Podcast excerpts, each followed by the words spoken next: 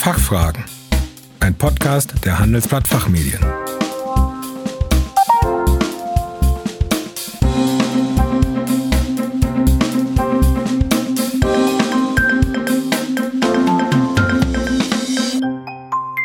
Herzlich willkommen zum Expertentalk der Handelsblatt Fachfragen. Mein Name ist Kerstin Pferdmenges. Unser Thema heute das Corona-Schutzschild für Deutschland. Steuerpolitische Hilfsmaßnahmen aus Sicht eines Großkonzerns.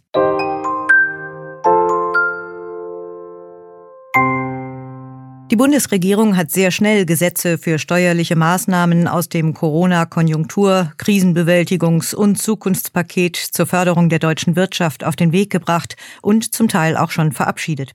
Ich denke da zum Beispiel an das Comeback der degressiven Abschreibung und vor allem an die befristete Herabsetzung des Mehrwertsteuersatzes, über die ich mit Herrn Dr. Oldiges gesprochen habe. Mein heutiger Interviewpartner, Rechtsanwalt Georg Gebert, ist Director Global Tax Policy der Siemens AG in München. Er ist regelmäßiger Autor unserer Zeitschrift Der Betrieb und beleuchtet dort insbesondere unternehmenssteuerrechtliche und steuerpolitische Fragestellungen. Zudem ist er regelmäßiger Referent auf Veranstaltungen der Handelsblatt Fachmedien. Hallo Herr Gebert, ich grüße Sie. Hallo Frau Wertmenges, herzlichen Dank für die Einladung. Herr Gebert, halten Sie die steuerlichen Maßnahmen in Ihrer Zielsetzung für ausgewogen? Ja, ähm, ausgewogen, also das, was vorhanden ist in dem Gesetzgebungsverfahren, halte ich für ausgewogen, auch für zielführend. Es ist mm, eher so, dass mir etwas fehlt, äh, was meines Erachtens auch dringend nötig gewesen wäre. Dieses Gesetzgebungsverfahren hat die sehr starke Zielsetzung, die Wirtschaft in Deutschland wiederzubeleben, also eine Konsumförderung, insbesondere durch die äh, Mehrwertsteuersatzsenkung. Auf der anderen Seite hätten wir uns als Wirtschaft vielleicht ein bisschen mehr gewünscht, dass der Standort Deutschland auch steuerpolitisch ein bisschen besser positioniert wird. Denn wir müssen sehen, die Corona-Krise ist ein Ereignis, das Tendenzen verstärkt, die sowieso schon vorhanden sind. Und eine sehr starke Tendenz ist die Tendenz zur Lager- oder sogar Blockbildung zwischen USA und China. Und wir werden da meines Erachtens einen noch stärkeren Wettbewerb der Systeme und auch der Standorte erleben. Und da müssen wir als Europa einfach und als Deutschland innerhalb von Europa natürlich als stärkstes Land aufpassen, dass wir zwischen den Blöcken da nicht zerrieben werden. Und deswegen wäre es ähm, also auf der einen Seite ist Konsum wirklich sehr wichtig, das ist ganz klar, der, der, den Binnenkonsum wieder in Gang zu bringen. Aber wir sind nun mal auch eine Exportnation. Was für uns auch wahnsinnig wichtig ist, sind Investitionen nach Deutschland zu attrahieren. Und das ist das, was aus meiner Sicht wirklich fehlt. Das kann ich in diesem Gesetzgebungsverfahren äh, bisher einfach nicht erkennen. Also kurzum, als Wirtschaft hätten wir uns längst überfällige Strukturreformen im Steuerrecht erhofft, die zu einer höheren Attraktivität des Standorts führen. Ja, eine mögliche Strukturreform haben Sie ja gerade schon geschildert. Gibt es noch weitere, die Sie sich erhofft hätten? Ja, wissen Sie, ähm, äh, Frau Wertminister, gibt es eine lange Liste von Mängeln im deutschen Steuerrecht. Die tragen wir schon seit vielen Jahren vor uns her. Äh, und da muss ich sagen, ist seit über einem Jahrzehnt nahezu gar nichts mehr passiert an wirklich strukturellen Steuerreformen. Wir haben also einen Reformstau und ich hatte mir eigentlich erhofft, dass die Krise auch genutzt wird, um diesen Reformstau aufzulösen. Und da will ich nur fünf Punkte nennen.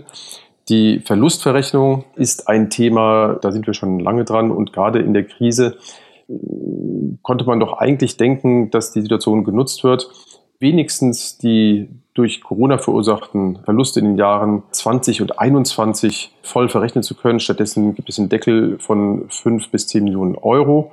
Das heißt, Verluste, die darüber hinaus entstehen können, nicht verrechnet werden, die werden abgeschnitten. Und das ist etwas, was ich persönlich am allerwenigsten verstehe, weil es eine sinnvolle äh, Krisenmaßnahme gewesen wäre und darüber hinaus auch, wenn man es äh, zeitlich unbegrenzt gemacht hätte, dem Standort Deutschland geholfen hätte. Die steuerliche Forschungsförderung, auch hier, es ist zwar etwas getan worden, also die äh, Förderung ist von 500.000 Euro pro Unternehmen maximal auf eine Million erhöht worden.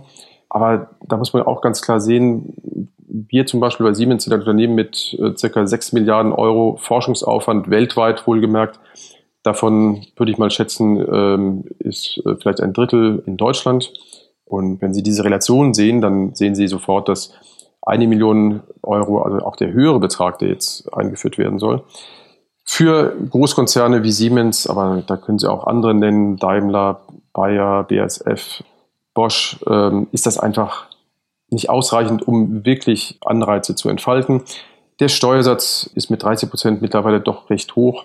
Die Politik hat uns immer gesagt, naja, man muss sich das Pulver trocken halten. Ja, das heißt, in wirtschaftlich guten Zeiten wollte die Politik keine Steuersatzsenkung machen, weil sie gesagt hat, sie brauchen das für wirtschaftlich schlechte Zeiten, um die Konjunktur anzureizen. Jetzt haben wir wirtschaftlich schlechte Zeiten, der Steuersatz wurde trotzdem nicht gesenkt. Der Niedrigsteuersatz im ASTG ist ein Thema, auch das ist vollkommen aus der Zeit gefallen. Wir haben einen Niedrigsteuersatz von 25 Prozent. Das heißt, wenn wir im Ausland niedriger besteuert werden mit äh, passiven Einkünften wie Zinsen, Zinszahlungen und so weiter, dann sind wir in der Hinzurechnungsbesteuerung und müssen diese Einkünfte auf das deutsche Steuerniveau raufziehen. Und last not least, der Rechnungszins bei, dem, bei den Pensionsrückstellungen ist mit 6% auch vollkommen aus der Zeit gefallen. Der normale Zins, der marktübliche Zins, äh, liegt bei 0 bis höchstens 1%. Wie sieht es denn nun aus mit den Herausforderungen, die sich für einen Weltkonzern wie Siemens bei der temporären Umstellung des Mehrwertsteuersatzes auf 16 Prozent stellen. Was sagen Sie dazu? Ja, das war eine echte Herausforderung, oder ist es immer noch. Wir sind noch nicht ganz fertig, wir haben ja noch eine Woche Zeit. Aber die Vorbereitung der Umstellung von 19 auf 16 Prozent, das hört sich einfach so leicht an. Im, im, Im, Gesetz ist es ja auch eine relativ einfache Änderung. Man ersetzt einfach nur die 9 durch eine 6 und schon ist es fertig. Aber im Unternehmen ist natürlich, äh, sieht das ganz anders aus. Wir müssen unsere Systeme umstellen. Und das erfordert einfach aufgrund dieser äußerst kurzen, vom Gesetzgeber eingeräumten Frist den Einsatz äh, massiver personeller Kapazitäten bei uns. Also da sitzen zurzeit 20 Leute allein in der Steuerabteilung dran, um äh, das zu programmieren. Sie müssen sich vorstellen, die IT-Systeme müssen einfach komplett umprogrammiert werden. Wir haben insofern ein äh, Glück im Unglück, nämlich dass wir die alten Steuerzeichen von vor der Erhöhung von 16 auf 19 Prozent, die haben wir noch in den Systemen drin. Das heißt, die können wir sogar teilweise reaktivieren. Das erleichtert uns ähm, die Umstellung unge ungemein. Das heißt, wir sind insofern froh, dass die Steuersatzsenkung von 19 auf 16 ging und nicht von 19 auf 17 zum Beispiel. Das wäre dann deutlich komplizierter gewesen, aber ich glaube, das ist auch eher ein Zufall, als dass die Politik das bewusst so gemacht hat. Das heißt, da sitzen 20 Leute in der Steuer bis 1.7. Äh, und darüber hinaus. Aber das andere ist natürlich auch, dass die Kaufleute im Unternehmen da auch wahnsinnig viel manuell werden nacharbeiten müssen. Und das ist doch komplett unabsehbar, welcher Aufwand da dahinter steckt. Das wird sich dann erst in den nächsten halben Jahr herausstellen. Was wir gern sehen würden, sind natürlich ergänzende Erleichterungen die Aussetzung des Paragraph 14c, verlängerte Abgabefristen, Berichtigungsmöglichkeiten äh, in der laufenden Rechnung äh, oder in der Jahreserklärung. Ähm, dann am Ende natürlich eine praxisgerechte Betriebsprüfung, einen praxisgerechten Vollzug, äh, dass da ähm, vielleicht nicht alles auf die Goldwaage gelegt wird und dass nicht bei jedem Fehler gleich die Sanktion zu heftig ist. Ja, das, das sind die Hoffnungen, die wir haben. Im Gesetzgebungsverfahren höre ich immer wieder, es wird gar nichts mehr passieren der Zug ist auch schon abgefahren, aber deswegen liegen unsere Hoffnungen wirklich auf dem Vollzug, dass hier mit Augenmaß Fehler auch wieder korrigiert werden können. Ja, das ist also eine große Aufgabe, ein großes Paket, das zu bewältigen ist. Und wenn wir nun von der Mehrwertsteuer zur Gewerbesteuer kommen, wie stehen die Aussichten für eine Reform hier? Die Volatilität der Gewinnsteuern ist ja offensichtlich geworden. Könnte das ein Anreiz für eine solche Reform sein? Also unseres Erachtens schon. Ich musste allerdings leider eine Parallele zu äh, der Finanzkrise in 2008 ziehen. Damals hatten wir dasselbe Phänomen, nämlich dass in der Krise die Gewinne der Unternehmen und demzufolge natürlich auch das Gewerbesteueraufkommen dramatisch äh, abgesackt ist. Und damals haben die Kommunen dann, anstatt zu sagen, ja, die Gewerbesteuer ist ein Problem, weil sie eben so volatil ist, sie ist keine verlässliche äh, Finanzierung für die Gemeinden, haben sie eher danach gerufen, die Gewerbesteuer zu stabilisieren. Das heißt, sie haben versucht, gewinnunabhängige Elemente in die Gewerbesteuer einzuführen, haben dies auch äh, geschafft und das sind die sogenannten Hinzurechnungen, an denen wir heute noch uns ein bisschen schwer tun. Das heißt, die Denke bei den Kommunen scheint im Falle der Gewerbesteuer eher in die andere Richtung zu gehen, leider. Aber ökonomisch betrachtet müsste man eigentlich als, auch als Gemeinde sagen, wenn eine äh, Einkommensquelle einfach so unzuverlässig ist, wie es die Gewerbesteuer nun mal ist, dann sollte man sie doch vielleicht durch etwas ersetzen, was sehr viel stabiler ist. Zum Beispiel die Umsatzsteuer, die Lohnsteuer. Das ist etwas, was nicht so starke Dellen äh, nach unten hat, natürlich auch nicht so starke ähm, Ausschläge nach oben. Und das ist vielleicht auch das, was die Kommunen an der Gewerbesteuer so gerne mögen.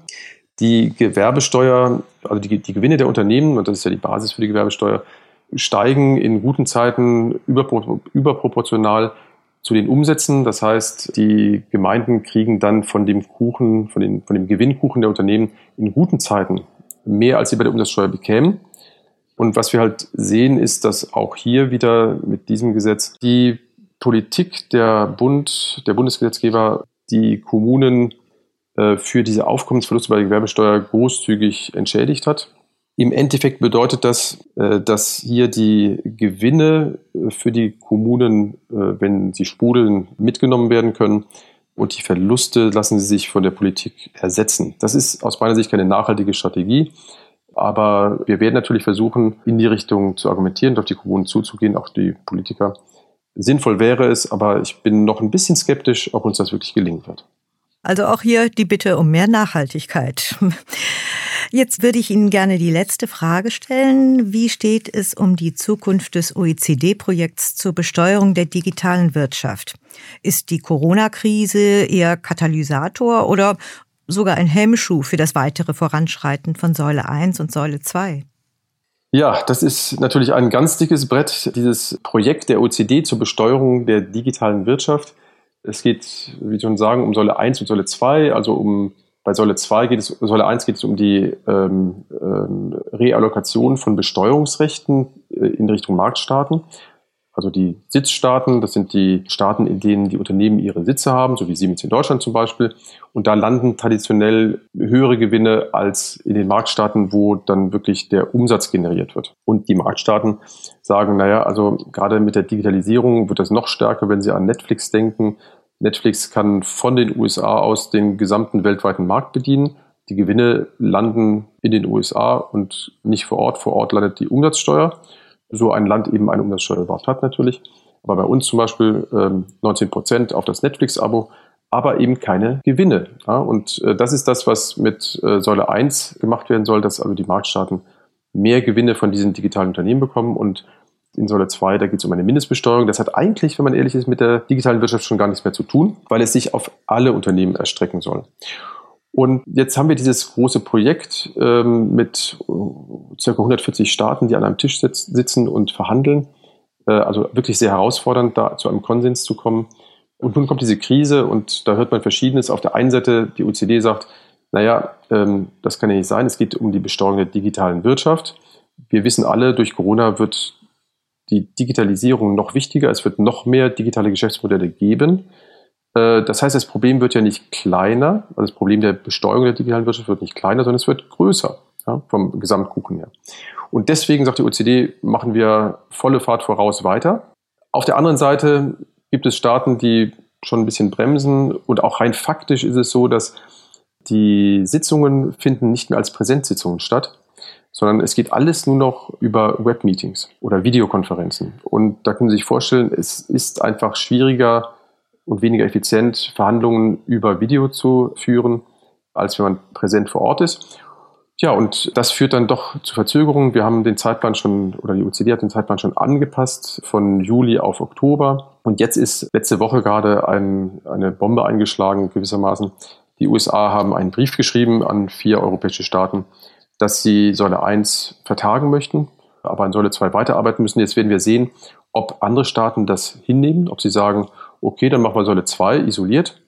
Deutschland will das sowieso auf der EU-Ebene machen, während seiner EU-Ratspräsidentschaft im zweiten Halbjahr äh, 2020. Das ist ja jetzt bald.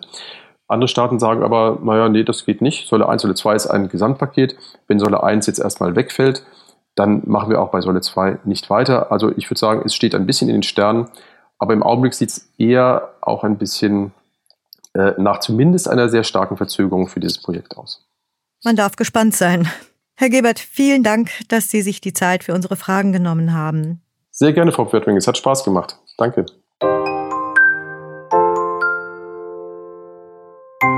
Liebe Zuhörer, mehr Informationen zu den steuerlichen Hilfsmaßnahmen erhalten Sie wöchentlich in unserer Fachzeitschrift Der Betrieb und in dem zugehörigen Corona-Spezial. Weiterführende Links dazu haben wir in den Show Notes für Sie hinterlegt. Zudem empfehlen wir Ihnen die Podcast-Folge Mehrwertsteuer runter. Was nun? Danke fürs Zuhören. Bis zum nächsten Mal.